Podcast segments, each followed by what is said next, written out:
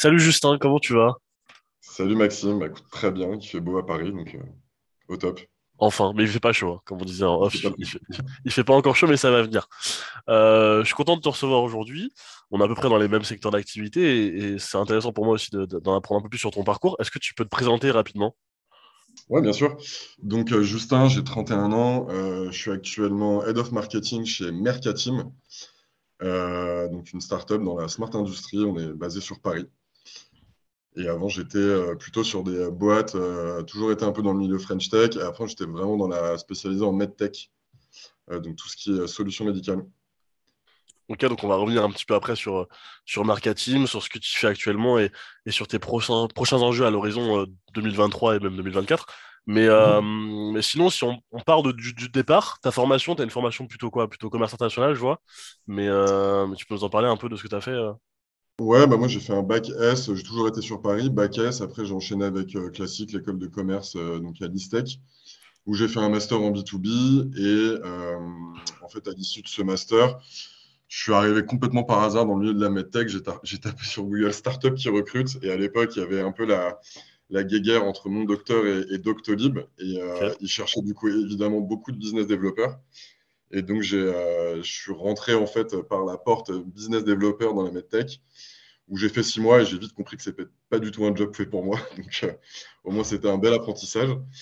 Euh, mais c'était hyper intéressant et de, voir un peu toute l'organisation commerciale en, premier job, comme ça, dans une, dans une, dans une boîte qui avait des gros enjeux. Derrière, mon docteur avait été racheté par, par Doctolib en plus. Donc, ça avait été, c'était la bataille du terrain. c'était assez cool.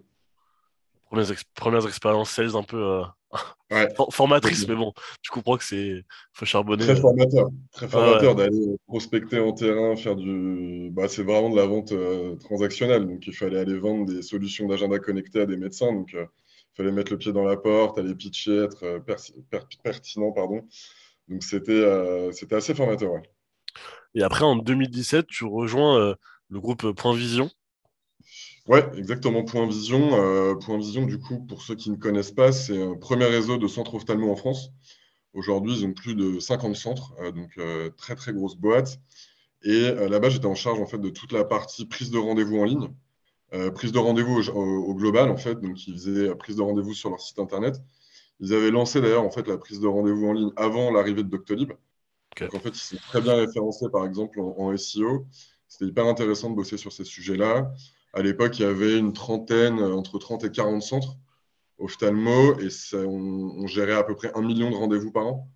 Euh, donc, il y avait quand même des, volumes assez intéressants. Euh, donc en fait, c'était vraiment de la prise de rendez-vous multicanal à la fois sur leur site web à eux, sur le site web de Point Vision, il y en avait du coup 35, un par centre. Toute la partie partenariat, donc après on a fait des partenariats avec Doctolib, rendez-vous médicaux, des plateformes pour faire un peu d'apport de patientèle sur, sur certains centres.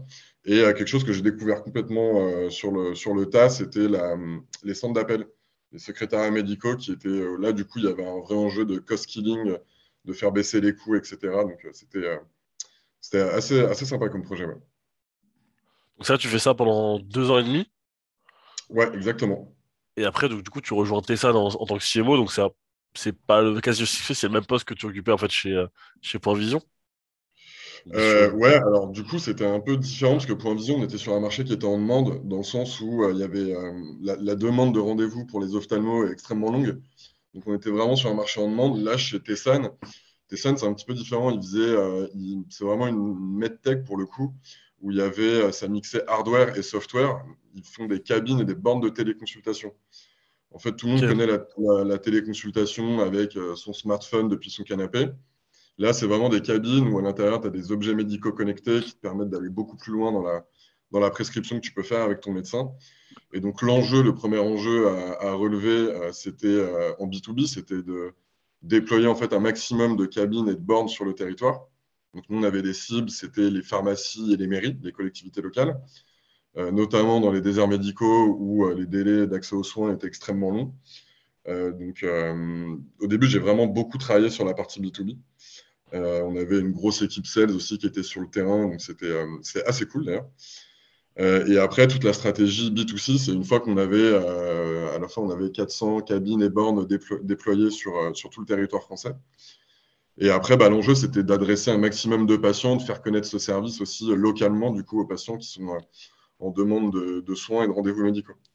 Et donc là, on était vraiment sur des stratégies Web2 Store, référencement local, Google My Business, etc. Et en face de nous, on avait du coup des boîtes comme Care, Livy, Doctolib, qui étaient vraiment des, des mastodontes du secteur de la téléconsultation. Donc, c'était euh, assez challengeant aussi. Euh, on s'est bien marré niveau, sur, les, sur nos projets SEO. C'était assez cool.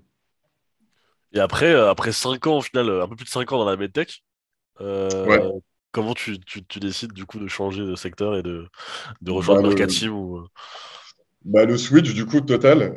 J'avais travaillé avec, chez Tessan avec Jean-Philippe Laurenquet, que tu vas interviewer dans, dans, deux semaines, qui lui, du coup, était avait rejoint du coup le monde de, l'industrie, des, des, startups qui travaillent pour, les, pour, le, pour le milieu industriel.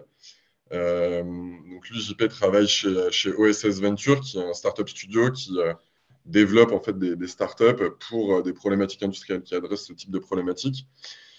Et donc, il m'a fait un petit appel du pied en me disant qu'il y avait Mercatim, du coup, qui cherchait, qui cherchait quelqu'un au marketing. Et j'avais envie de voir aussi un modèle complètement SaaS, B2B, et aussi sur un secteur où il y a des vrais enjeux, des vraies problématiques, euh, une vraie mission, des vraies valeurs en fait, où à aller, euh, défendre. Euh, et donc c'est pour ça que j'ai rejoint, rejoint Mercatim, avec, qui était cofondé du coup par Adrien et Kevin, où il y a vraiment des enjeux sur, l'industrie que moi que j'ai découvert. Que je ne connaissais pas du tout. là, on en a pas mal entendu parler de ces enjeux-là, notamment avec les dernières crises, Covid, guerre en Ukraine on s'est rendu compte que la France, on produisait plus grand-chose sur notre beau pays, euh, qu'on a une des parts de la manufacture dans le PIB, un des plus faibles d'Europe, alors qu'il y, a 30 ans, ce n'était pas le cas et on a décidé de, tout délocaliser. Donc là, il y a l'effet complètement inverse, c'est réindustrialiser la France. Et donc, bah, réindustrialiser, ça veut dire euh, maîtriser en fait euh, tout le, savoir-faire aujourd'hui des, industriels. et donc, c'est là aujourd'hui la mission de Mercatim. Donc, si tu peux nous l'expliquer pour ceux qui, euh, qui sont vraiment novices dans ce secteur-là, Mercatim en quelques mots et en deux versions euh, très simplifiées, qu'est-ce que permet de faire un Mercatim Mercatim, déjà, la mission, c'est de se valoriser le savoir-faire des opérationnels du terrain. En gros, sur les sites de prod, tu as ce qu'on appelle les, cols bleus versus les cols blancs qui sont plus dans les, on va dire dans les tours, au siège, etc. Donc, c'est de valoriser en fait ces gens-là qui ont vraiment tout le savoir-faire industriel et de donner aussi cette euh, data euh, du terrain au corporate pour qu'ils prennent vraiment les meilleures décisions euh, stratégiques en termes de RH, de GPEC, etc. Donc nous, on se définit comme, un, comme une solution RH opérationnelle. Donc en fait, on permet, on a aujourd'hui, on a enfin le product market sheet, comme on l'appelle. Donc on a Mercatim, c'est composé de six modules. Tu as toute la partie cartographie des compétences. Ça permet d'identifier hyper facilement qui sait faire quoi sur ton site de prod. Chaque collaborateur en fait a une fiche avec les compétences qu'il a, les habilitations, etc. Euh, derrière, ça permet aux managers d'équipe en fait, de planifier cette ressource en fonction des besoins sur les lignes de production. Euh, c'est vrai que c'est des, des, milieux où tu as besoin de, pour travailler sur un poste de production, il faut telle compétence et telle habilitation, où il peut y avoir certaines restrictions. Donc, ça permet en fait d'allouer la bonne ressource très rapidement. Euh, et après, tu as tous les modules du coup, qui en découlent liés à la formation, aux entretiens individuels. Et du coup, pour, le, pour la partie corporate, toute cette data du coup, en fait, qui est qui est hyper intéressante pour eux, où avant, les industriels géraient ça, euh, on va dire, à 90% avec la suite Microsoft, donc Excel, ou euh, dans le pire des cas, de tête, ou sur des tableaux blancs ou des post-it. Donc le digital, c'est un vrai support pour eux et ça leur apporte beaucoup de valeur ajoutée aujourd'hui. Et toi, à titre perso, euh, tu arrives dans un secteur que tu ne que tu connais pas, euh, sur, une, sur un poste en plus hyper important, puisqu'il y a marketing, c'est toi qui vas structurer un peu tout l'offre, que ce soit produit, service, enfin un peu tout. Euh, c'est quoi les premières, les premières missions que tu fais, les premières tâches que tu fais quand tu arrives et que tu dis ok j'arrive, je connais, je connais pas trop ce secteur, forcément tu te renseignes, mais quels sont les premiers sujets sur lesquels tu travailles? Bah, ce, qui était, ce qui a toujours été compliqué quand tu arrives sur un nouveau secteur, c'est d'engranger beaucoup de culture en fait hyper rapidement avec des cas d'usage qui sont quand même très complexes sur l'industrie euh, rien que le jargon industriel, c'est euh, moi je venais de la medtech, ça venait, il n'y avait rien à voir, donc je partais vraiment de, zéro. Euh, donc l'enjeu, c'était de, de, cranter assez rapidement sur cette partie culture et expertise, et à la fois d'être en même temps très opérationnel pour répondre aux, besoins, on va dire, internes chez Mercatim, c'est-à-dire bah, construire toute la partie marketing, donc création de, de toute la stratégie de contenu, toute la lean band generation, le lead generation, tout, le setup aussi des, outils qu'on utilise en interne, que ce soit les CRM, les outils de prospection, etc. Donc, il avait, fallait être à la fois sur les deux volets. Donc, c'était enfin, c'est toujours un vrai challenge. D'ailleurs, on apprend toujours sur l'industrie et, et, on est pas mal du coup accompagné par OSS Venture, notre startup studio du coup qui nous qui nous accompagne aussi sur ces sujets-là. Donc ça, c'est plutôt cool d'avoir de la, de la ressource de ce côté-là. Ouais. puis je suppose que dès que tu as, un, un, onboarding qui fait qu'en fait, on t'a bien briefé sur euh, tout le secteur de l'industrie, euh, que ce soit par, par, le, par le startup studio ou par, euh, par tes, tes fondeurs. Ouais, exactement. Ouais. C'est vrai que l'onboarding était assez poussé. à la fois déjà comprendre la plateforme, comment elle fonctionne. C'est vrai que c'est quand même assez une, une plateforme riche de, de, pas mal de fonctionnalités. Donc il faut déjà comprendre ce, à quoi servent toutes les fonctionnalités, les différents cas d'usage. Euh, surtout qu'on travaillait, enfin, on travaille déjà avec euh, plus de 60 partenaires euh, dans différents secteurs d'activité. Donc, chaque secteur, que ce soit la pharma ou le luxe, etc., ont des problématiques qui sont complètement différentes. Donc, comprendre ces, problématiques, les enjeux qu'on adresse. donc, c'était, c'est un vrai challenge et ça l'est toujours parce que ça évolue, ça évolue quand même assez rapidement. Et toi, euh, enfin dans le market, on a tous un peu nos spécialités, des choses qu'on préfère et des choses qu'on aime un peu moins. Euh, les choses sur lesquelles vraiment tu as une vraie expertise, j'ai l'impression que c'est l'acquisition. Plutôt l'acquisition, ouais. plutôt inbound euh, et toute la partie tooling, on va dire CRM, outbound aussi, on bosse pas mal du coup. on est sur HubSpot, la grosse machine, on utilise tous les outils d'enrichissement, Drop Contact, Lucha, donc toute la partie vraiment très grosse et data. C'est vraiment les, euh, les, sujets que je maîtrise le mieux et toute la partie SEO aussi qui m'intéresse vachement, étudier les, les cocons sémantiques, développer des sites qui performent en SEO. Je pense que c'est généralement une strate que qu'on priorise pas quand on arrive dans une société, euh, dans une startup, le SEO. Euh, et, je trouve que c'est un des, pour moi, c'est une des priorités quand j'arrive, c'est comprendre les mécaniques SEO sur notre secteur. Quoi. Ouais, c'est intéressant ce que tu dis, parce que euh, bah, tu vois, nous, Jobforce, c'est euh, le SEO, forcément, on travaille, mais c'est plutôt un truc qu'on a tendance à externaliser, parce qu'on est conscient qu'il faut avoir une vraie expertise sur ce sujet-là, et que trouver un. être spécialisé là-dedans, je trouve que c'est assez, rare, tu vois. Tout le monde parle de SEO, mais en fait, les gens qui sont vraiment forts là-dedans, je trouve ça assez rare. Et, euh, ouais, après, tu peux externaliser une partie du SEO avec des agences, avoir des, des recos, moi, c'est ce que je fais. Ouais. Je suis pas expert, par exemple, de la partie purement technique. Donc, euh, quand on crée un site internet, généralement, moi, je, l'externalise. Mais après, comprendre un peu, euh, aller chercher les, mots-clés qui ont des, beaux volumes de requêtes, etc., travailler un site en fonction de, ça, construire euh, des contenus sémantiques, etc., ça t'aide aussi à structurer, je trouve, et à comprendre le, secteur dans lequel tu travailles, en fait. Donc, c'est assez intéressant, je trouve, de, par le SEO, en fait, comprendre aussi le secteur, les cas d'usage, etc. Je trouve que l'un vient très bien avec l'autre, en fait. Et puis surtout, si tu lances des stratégies d'acquisition et puis que tu coupes demain l'acquisition parce que tu n'as plus de budget, bah, le SEO, c'est quand, même un, quand même un bon backup. Quoi. Et donc, vous êtes sur tous les, euh, toutes les, tous les canaux d'acquisition? C'est lesquels qui performent le plus? C'est le SEO, comme tu dis, ou c'est. Euh?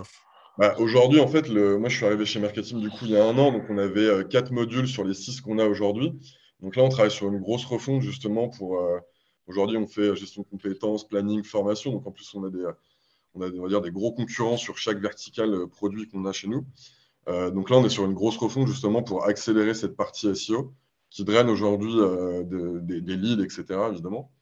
la partie acquisition, nous, c'est beaucoup la création de valeur. On est obligé de créer beaucoup de contenu, donc beaucoup de webinaires, des rex avec nos clients, des articles de blog, etc. Donc, on travaille vraiment en multicanal sur l'acquisition, pas mal aussi de MQL.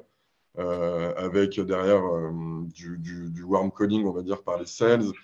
Euh, pas mal évidemment de campagnes d'outbound aussi. On va aller on va aller, on va aller tester des campagnes, etc. sur pareil, différentes verticales. on travaille sur des, des battle cards, on va aller choisir un secteur d'activité, un cas d'usage très précis qu'on va aller adresser derrière en outbound. Donc, on essaie d'être présent sur un maximum de verticales et puis après voir, voir celle qui marche le mieux, même si je pense que c'est quand même un, c'est quand même un tout. Et, et, voilà, il faut, il, faut, il faut tester pas mal de choses. Et c'est le but aussi de.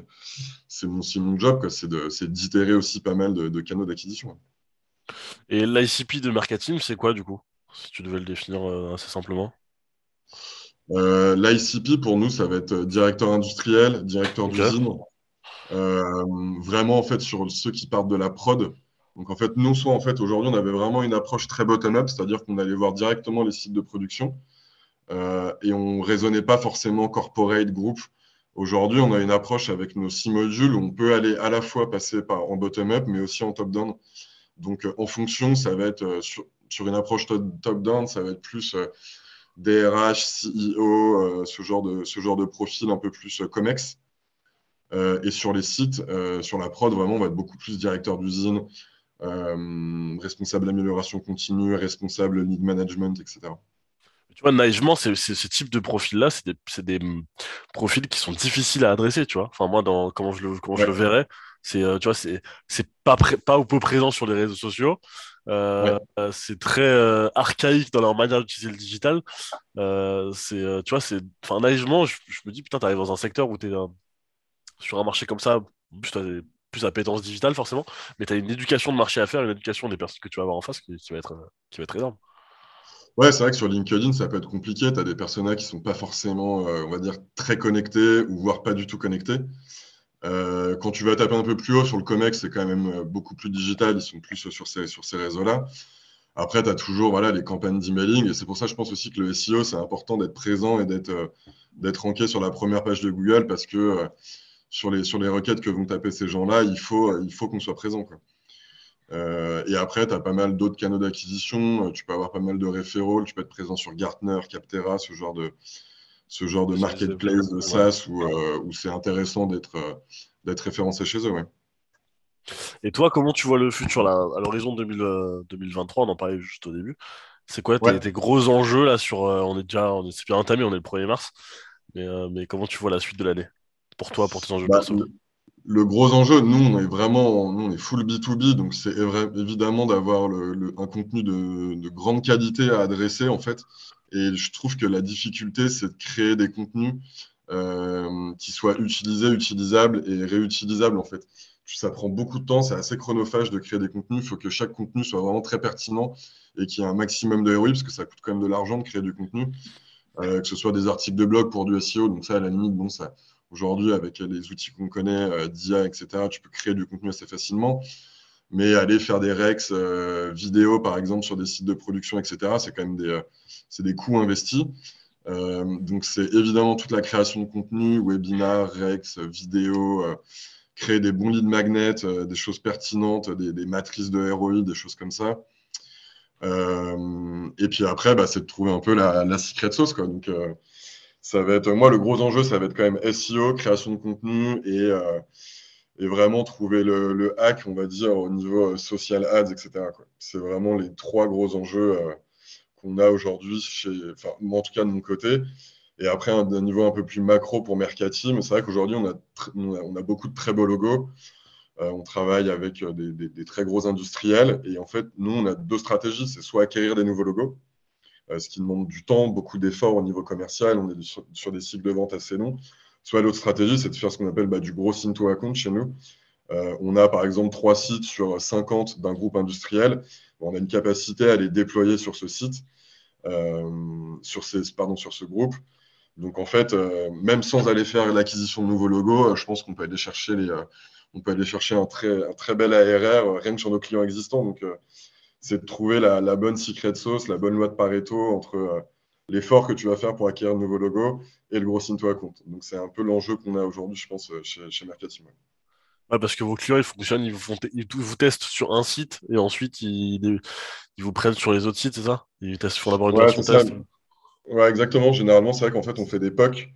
Euh, on a déjà réussi à raccourcir la durée des POC. Avant, on était sur trois mois, maintenant, on fait sur deux mois. Et on essaie d'avoir des engagements, on va dire, plus groupes euh, du coup, avoir euh, des, contrats vraiment annualisés avec des engagements groupes sur le nombre de sites derrière qu'on va déployer. Donc tout ça, c'est évidemment, euh, Mercatim, c'est jeune, ça, a deux ans, un peu plus, un peu plus deux ans et demi. Donc c'est vrai que c'est des choses qui sont en, construction chez nous, mais qui avancent, qui avancent super bien. On est, on, est ravis en tout cas de la, de tournure que ça prend. parce que je t'ai pas demandé, mais Mercatim, le, le business model, c'est de l'abonnement? Exactement, ouais. C'est du abonnement mensuel. Enfin, du coup, on a des contrats annuels, mais c'est du euh, format MRR, c'est ouais, exactement. Ok, bon, ça paraît assez clair, mais c'est juste pour préciser pour ceux qui nous, nous écoutent. Et, euh, et d'un point de vue personnel, maintenant, sur tes enjeux euh, plus perso, l'année 2023, tu la sens comment? Tu la vois comment? Et tu l'espères comment? Ben, J'espère, comme le temps aujourd'hui, rayonnement, j'espère en tout cas. Non, je vois pas mal. C'est vrai que, tu vois, moi, par exemple, je, on lance pas mal de campagnes avec les comptes de nos sales, avec la grosse machine. Et du coup, forcément, tout ce qui est euh, social selling, personal branding, c'est des choses sur lesquelles j'essaie de les sensibiliser, alors que moi, je ne le fais pas du tout en perso sur mon, sur mon compte LinkedIn. Je suis plutôt, en, on va dire, en shadow sur LinkedIn. Euh, donc, je pense que c'est un de mes enjeux, c'est d'aller un peu, euh, un peu shiner sur LinkedIn et surtout créer des, créer des contenus avec de la valeur ou des choses comme ça. Donc, ça, c'est vraiment un des, euh, une des choses que je voudrais, que je voudrais faire, développer toute la partie personal branding. Et, et j'aimerais bien aussi pouvoir, c'est ce qui me manquait, on en discutait avant un petit peu en off, on a tous les deux fait des, écoles de commerce. Et c'est vrai qu'aujourd'hui, le market est un, milieu qui évolue à vitesse grand V avec des outils toujours plus performants, etc. Nous, on a la chance de bosser dans des boîtes euh, start-up, scale-up, etc. On, itère ces, toutes ces solutions, euh, toutes ces stratégies, le, le gros funnel, euh, le funnel A, triple A, etc., auquel on est très familier. Euh, c'est vrai qu'aujourd'hui, moi, j'ai pas eu ce genre de. J'aurais adoré avoir des cours là-dessus dans mon école de commerce et j'aimerais bien aller pouvoir proposer des, sessions un peu deep dive à des, étudiants sur, euh, sur toute cette partie hard skills, etc. Ce qui aujourd'hui, je trouve, fait défaut quand tu recrutes, euh, quand tu recrutes sur des premiers jobs. Quelqu'un qui a jamais touché un CRM en sortie d'école, c'est quand même, c'est quand même, c'est quand même dommage, quoi. Donc, euh, aller, si je peux redonner un peu de mon, du peu de savoir que j'ai, on va dire, à des étudiants, ce serait cool. Ça me ferait, ça me ferait kiffer. Ouais. Ouais, puis c'est une bonne mentalité de, de, rendre un peu ce qu'on t'a donné, ce que, ce que les gens ont pu te donner, mais surtout ouais. le remettre au goût du jour, parce que comme tu dis, ne pas avoir touché un CRM en sortie d'études, moi c'était mon cas, hein, j'avais pas touché de CRM en sortie ouais, d'études. Ouais, c'est dingue, c'est dingue. Et, euh, et j'ai tout appris en fait dans, par les alternances que j'ai fait ou dans les entreprises, tu vois, c'était trop théorique, enfin, euh, ouais. ça, ça, ça, te donne peut-être un mindset à la rigueur, tu vois, les écoles de commerce ou les écoles de, de, de, management spécialisées. Mais par contre, le contenu qui est délivré, il est, il suffit qu'il soit passé il y a deux ans et puis il est, il est plus d'actualité, quoi. Donc c'est sûr que d'avoir des, des, personnes, des intervenants qui ne sont pas des profs, qui sont des intervenants parce qu'ils sont des professionnels d'un secteur en particulier et euh, qui sont dans, sur le terrain en fait continuellement, ça permet d'avoir un retour d'expérience qui te permet d'éviter de faire des erreurs quand tu vas lancer ton premier job ou quand tu vas, quand tu vas postuler sur des postes, même si c'est des postes juniors, on as quand même, si c'est en start-up ou, ou, comme tu disais, dans des boîtes qui sont en train de se lancer, tu as quand même des responsabilités parce que tu as, as, as, le poids sur tes épaules de lancer un nouveau projet. Donc c'est super, ouais. que ça, ce serait super, ce serait incroyable d'avoir des intervenants qui sont un peu plus. Euh, un peu plus euh, pr pratique que théorique, quoi. Ouais, complètement. Puis c'est vrai qu'aujourd'hui, les, les, premiers recruteurs sur Paris, euh, pour des gens qui sortent d'école de commerce, bah, ça va être beaucoup le milieu French Tech, quoi. Donc euh, c'est euh, très digital, savoir utiliser très rapidement les nouvelles tech, etc. Donc euh, je trouve que ça fait sens d'aller pouvoir euh, redonner un peu ce que tu as appris à ces étudiants, euh, tout ce que toi tu mets en place sur le terrain au quotidien, tu vois, dans ton job, tout ce que tu peux itérer, etc. comme stratégie. Et puis même le mindset gros, il est assez sympa, quoi c'est assez dynamique, etc. Je pense que ça plaît bien aussi. C'est bien dans, dans, dans, l'ère dans laquelle on vit. Donc, je pense que ça serait. J'aimerais bien faire ça, ça m'intéresserait. Ouais, et puis en plus, je pense que tu as plein d'écoles maintenant qui sont, qui sont demandeuses d'avoir de, de, des, des profils comme le tien. Euh, ça permet déjà aussi de nouer des partenariats avec les, boîtes dans lesquelles les intervenants bossent aussi. Mais sur des, euh, sur des séminaires, ils font tous maintenant des, des startup week ou ce genre de choses, des semaines de projet là, donc c'est super intéressant d'avoir des intervenants qui sont dans, dans ce secteur-là. Donc je pense que oui, c'est un, un, beau projet que tu as et je pense que ce sera pas compliqué à réaliser et justement, ça peut être que bénéfique pour toi parce que si à, transmettre son savoir, je pense que si ça te permet d'apprendre plein de choses aussi et de voir si ton discours il passe. Si tu arrives à expliquer en fait ce que tu as appris et ce que tu sais faire, c'est que tu le maîtrises vraiment. C'est comme ça que je le, je, je le vois aussi. Donc. Ouais, c'est clair. Bah, dans mon ancienne boîte, chez Tessan, on en, pareil, on en discutait tout à l'heure en off. On avait fait une. Enfin, moi, j'avais poussé pour faire une formation chez Gross Tribe, euh, qui est un organisme privé de, de, bah, de formation en, fait, en, gross marketing, gros hacking, etc. Et du coup, je l'avais fait avec mon alternant à l'époque. Euh, et on était ravis, tu vois, de faire ça. On avait fait euh, six sessions de, de trois heures le jeudi soir en plus du boulot. Et on, avait, on s'était éclaté parce qu'en fait, tout ce qu'on apprenait chez Gross Tribe, on avait pu le mettre en pratique directement la semaine d'après. Ça nous donnait en fait énormément d'idées pour, pour des stratégies d'acquisition, tester, pas mal de choses, etc. Donc c'était hyper, hyper valuable pour la boîte et, et pour nous aussi, on s'était vraiment, vraiment éclaté. Quoi. Et puis tu peux apprendre plein de choses, de discuter avec des personnes qui sont même pas de ton secteur. C'est là où tu vas tu peux choper des idées, tu te dis ah putain mais en fait ouais il bon c'est pas vraiment comme ça qu'on faut le faire mais au final il a, il a, il a, soulevé un truc qui pourrait être intéressant. sur l'industrie c'est peut-être plus compliqué. Faut vraiment être... Sur l'industrie c'est un peu plus compliqué. Mais après je viens de la téléconsultation donc euh, pareil c'est quand même assez euh, on va dire borné dans ce que tu peux faire dans le médical mais euh, mais, mais oui oui clairement aller discuter avec des gens d'autres secteurs, des gens qui sont sur des métiers connexes, etc. C'est toujours hyper intéressant. Ça t'apporte toujours des nouvelles idées. Pour finir, c'était super intéressant ce qu'on s'est dit. J'ai quelques petites questions sur lesquelles tu vas répondre euh, rapidement. Ok? Ok. Et euh, mais c'est des questions qui ne sont pas sur ce que tu as fait avant, mais qui sont plus sur ta personne et, et sur, sur, euh, bah, sur, sur, qui t'es. quel est le meilleur conseil qu'on t'a donné? Pro ou perso hein, C'est dans ta vie, quoi. Pro perso, bah c'était JP, du coup, donc Jean-Philippe Laurenquet, c'était un peu mon, premier mentor chez, chez Tessan, avec qui on a construit toute la, toute la sales machine, qui m'a dit N'aie pas peur, vas-y, quoi. Euh, teste des trucs, éclate-toi. Je pense que c'est surtout ça, éclate-toi. Et dès que tu t'emmerdes, euh, change. C'est bien d'avoir cette vision-là. Ouais, c'est cool, je trouve. Dès que tu t'ennuies, dès que tu n'apprends plus rien, il faut... c'est que tu n'es pas au bon endroit. Quoi. Donc, euh, je pense que c'est un bon, un, bon conseil. Il faut, faut, faut s'éclater dans tout ce que tu fais, et même dans le boulot. Si tu te lèves le matin et que ça ne te donne pas envie, bah, change, c'est que tu n'es pas au bon endroit. Ouais, je partage totalement. Le moteur, c'est l'apprentissage et le fait de, kiffer, surtout sur des, métiers comme les nôtres où bah, c'est du kiff. En fait, si t'es pas sur quelque chose, t'apprends des choses et tu testes des nouvelles, euh, des nouvelles techniques, des nouveaux hacks, bah, en fait, euh, si t'es toujours pour faire la même chose, bah, ça sert à rien. En fait, tu, Surtout, euh, ça, va, tellement vite le digital en fait que tu, tu peux pas t'ennuyer. Si tu t'ennuies, bah, en fait, tu passes à côté de trop de trucs. Quoi. Ouais, complètement. Bah, un beau conseil, ouais, à noter, mais c'est un très bon conseil. dans ton taf au quotidien, c'est quels sont les outils dont tu pourrais pas te passer? Alors, mon, outil préféré, évidemment, c'est HubSpot. Hein.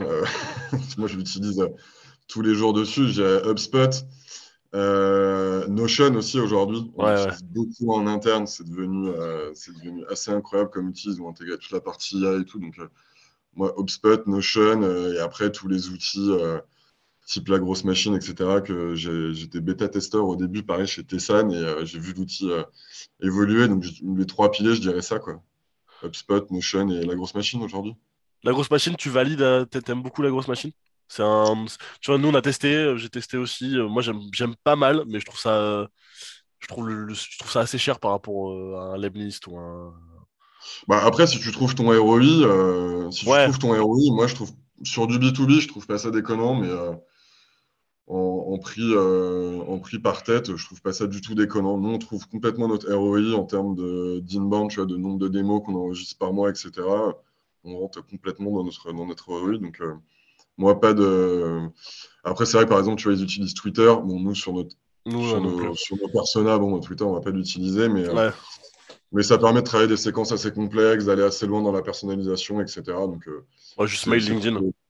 Ouais. Parce que sur mail LinkedIn, ouais, nous, pareil. Ok, moi, c'est intéressant d'avoir ton retour.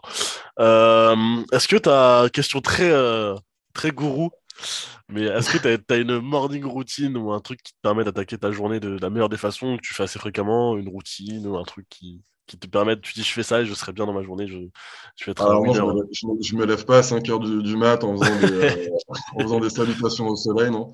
Euh, non, c'est pas forcément une morning routine, mais c'est plus euh, ouais, faire, du, faire du sport, essayer de, de, manger, de manger un peu équilibré, etc. Mais euh, bon, un peu comme tout le monde, je pense, aujourd'hui, mais non, pas spécialement de, de morning routine. Mais garder euh, toujours une activité physique, pour moi, c'est important. Ça permet de se, de se vider la tête. Et surtout d'avoir euh, des, des, objectifs un peu de, de, kiff en dehors du boulot. De, de, de se booker des week-ends, des vacances, etc. C'est toujours, de, toujours sympa de se dire, OK, dans deux mois, je suis là. Quoi. Un bon mix euh, perso-pro pour gagner un équilibre. Ouais, c'est ça, ouais. Ouais, je pense qu'il faut un bon équilibre, c'est comme dans tout. Ouais, bah, c'est évident. Euh, et enfin, dernière question. La chose sur laquelle tu as envie de progresser en 2023, donc à part les, les projets que tu m'as dit tout à l'heure de personal branding et d'intervenir dans des, dans des écoles, est-ce qu'il y a un skill, une passion, un objectif sportif du coup que tu t'es fixé ou un truc que tu t'es dit 2023, je ferai ça quoi? Il y en a, c'est des marathons, il y en a, c'est. Euh, ouais, il y en a, c'est des marathons. Alors moi, je, je déteste courir, donc ça, pas pour moi. Non, un truc que j'aimerais bien faire avec, euh, avec un pote, c'est un peu les délires, un peu aventure, euh, ascension du Mont Blanc. on est, là-dessus. ah ouais, ah ouais. On est en train de regarder ça. Je pense que le marathon, c'est limite plus facile, non Que, que l'ascension du Mont Blanc. Ah, je sais pas. Il ne faut pas courir, quoi, le Mont Blanc. Tu vois. C'est plutôt une, une course. Euh, c'est plutôt de la marche, tu n'as pas besoin d'avoir un gros niveau en alpinisme et tout, donc c'est des, euh, des, choses. Et puis, euh, ouais, sinon, voyager, euh, moi j'aime bien le surf aussi, donc j'essaie d'aller souvent, essayer d'aller faire un peu de surf et tout, donc profiter de la vie en tout cas. Mais objectif Mont Blanc, ça c'est dans un coin de ma tête quand même. Moi, je, je pense que je pourrais jamais faire ça. marathon et, euh, et Mont Blanc. Je pense que ah, marathon, c'est sûr que marathon, je pourrais jamais. Ça, je m'ennuierais. En fait, c'est même pas physiquement que c'est dur. Je, je, pense que je m'ennuierais. C'est trop long de courir comme ça. Euh. Ouais, mais Mont, Blanc, t'as quand même. Euh, ouais, non. T'es au sommet du, du, plus gros, de la plus grosse montagne de France, mais. Même d'Europe, je crois. Mais puis tu as le paysage quand même. Tu vois, tu as le côté aventure à deux, alors que pour moi, le marathon, courir 4 heures d'affilée, c'est je peux, je, peux pas. C'est pas fait pour moi. Après, si t'es bon, tu le fais en deux heures. ouais, je suis pas assez bon. Je en bon. En tout cas, merci pour, ces, pour cet échange, c'était super cool. Est-ce que euh, on peut te contacter quelque part si on a envie de t'écrire, d'échanger de, d'échanger avec toi, de, de parler de bah, J'ai envie de dire LinkedIn, on va essayer de shiner bientôt, donc euh, sur LinkedIn.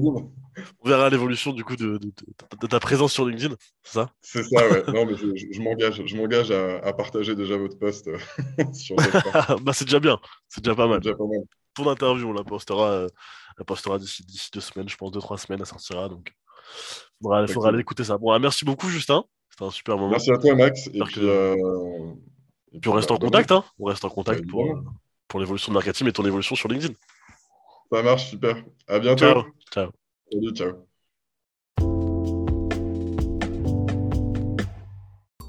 Un grand merci de nous avoir écoutés jusqu'au bout.